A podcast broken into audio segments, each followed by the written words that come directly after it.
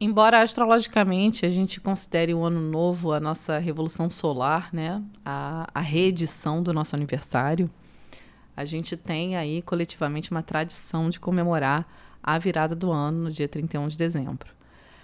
Eu sou a Ana, eu estou aqui com a Lina e com a Renata, minhas alunas.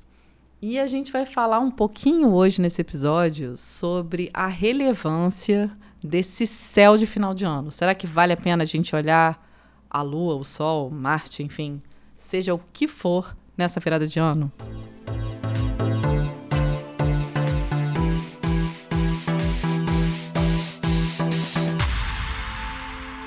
Bem-vindo à Casa 11 Astrologia. Nosso espaço para trocar sobre o saber astrológico, mitos, cultura e filosofia.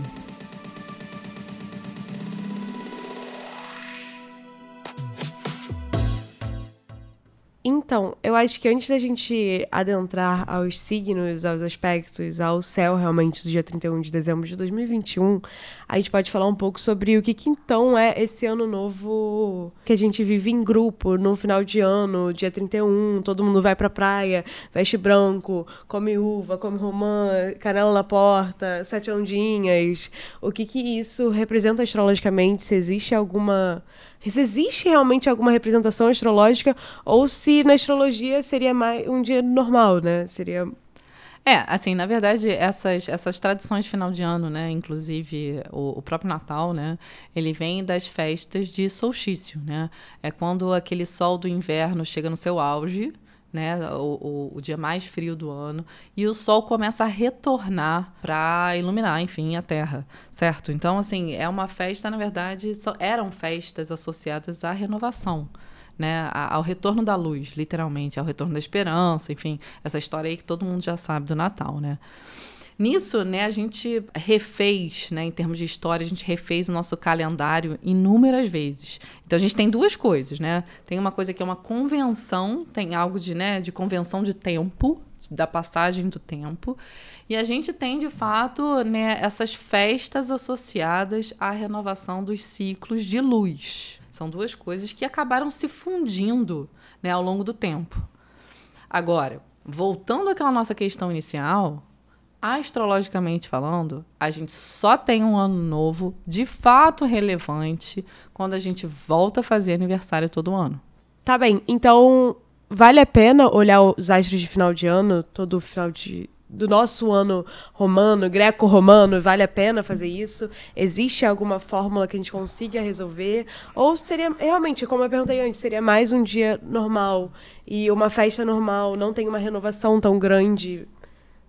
É, então, é, se a gente quiser ter uma resposta mais técnica, é, não tem relevância.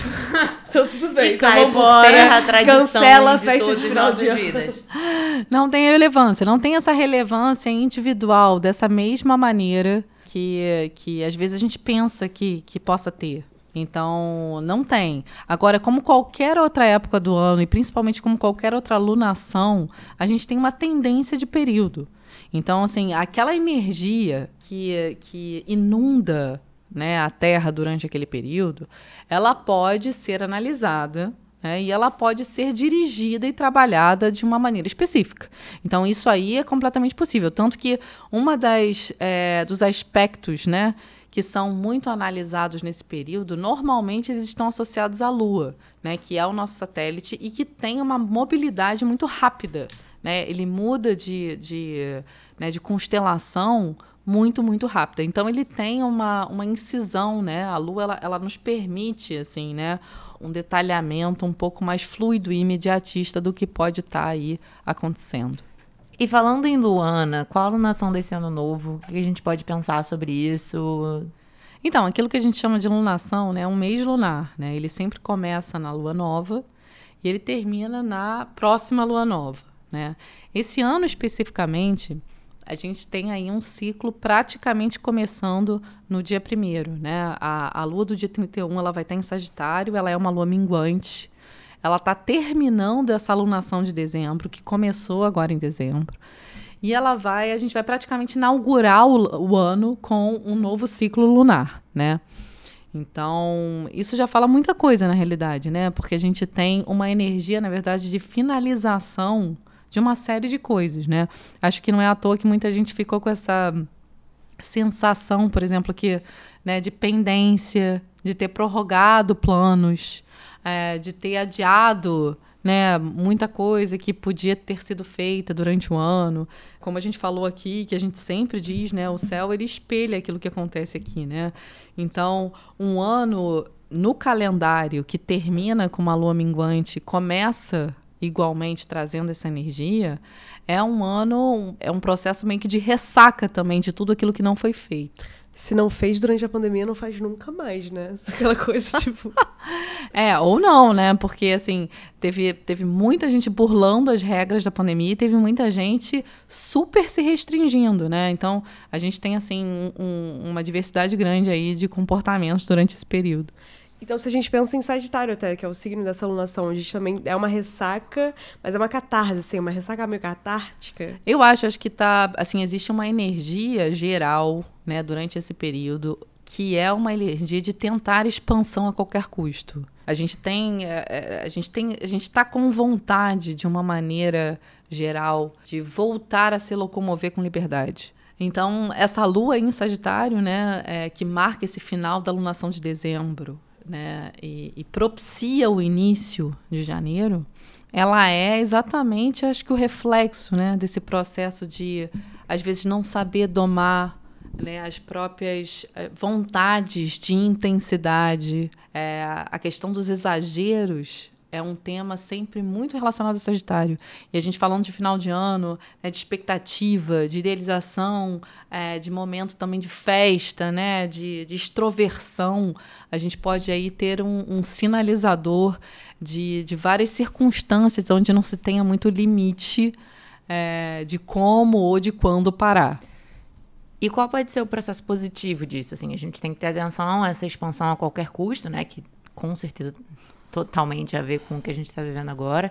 Mas como é que a gente pode, então, direcionar isso de uma forma positiva? Sagitário, Rê, como vocês sabem, é uma energia extremamente vinculada também a essa reflexão interior, né? essa expansão interior.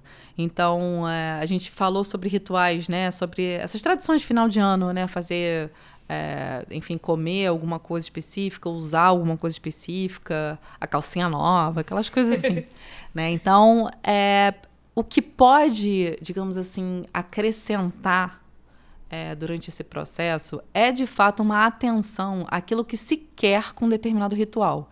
Porque isso também é um tema de Sagitário, né? Muitas vezes a gente tem um, um objetivo e não sabe quando, como conduzir ele. Então, usar os rituais com consciência pode ser um grande convite, assim, né? Independente aí do ano novo pessoal de cada um, porque né, a gente já falou que Réveillon mesmo era o aniversário, porém, é, pode ser um grande convite a um exercício de objetivo, de atenção, né, de, enfim, de você conseguir conduzir né, o seu canal, inclusive físico, psíquico, para aquilo que você de fato almeja.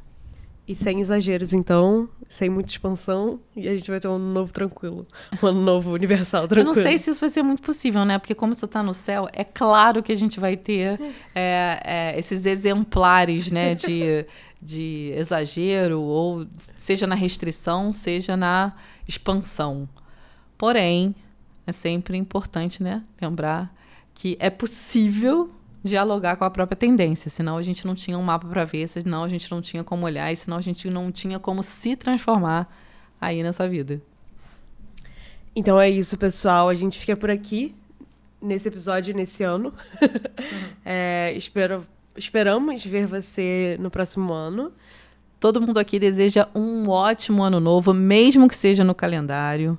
A gente te espera ano que vem, falando um pouquinho mais sobre não só sobre o céu, geral do dia 31, mas sobre aí os meandros e todos os oferecimentos e as dádivas que a astrologia pode conceder pra gente. Inclusive, manda pra gente lá no nosso Telegram, arroba Casa 11 Astrologia, temas e ideias de séries ou dúvidas que você tenha sobre astrologia pra gente fazer novos podcasts, novas séries aqui. E é isso, segue a gente também no, Telegram, no Instagram, arroba Casa 11 Astrologia também, para acompanhar as nossas novidades e os nossos novos episódios. É isso? É isto. Beijo, pessoal. Feliz ano novo. Feliz ano novo, gente. Tchau, tchau.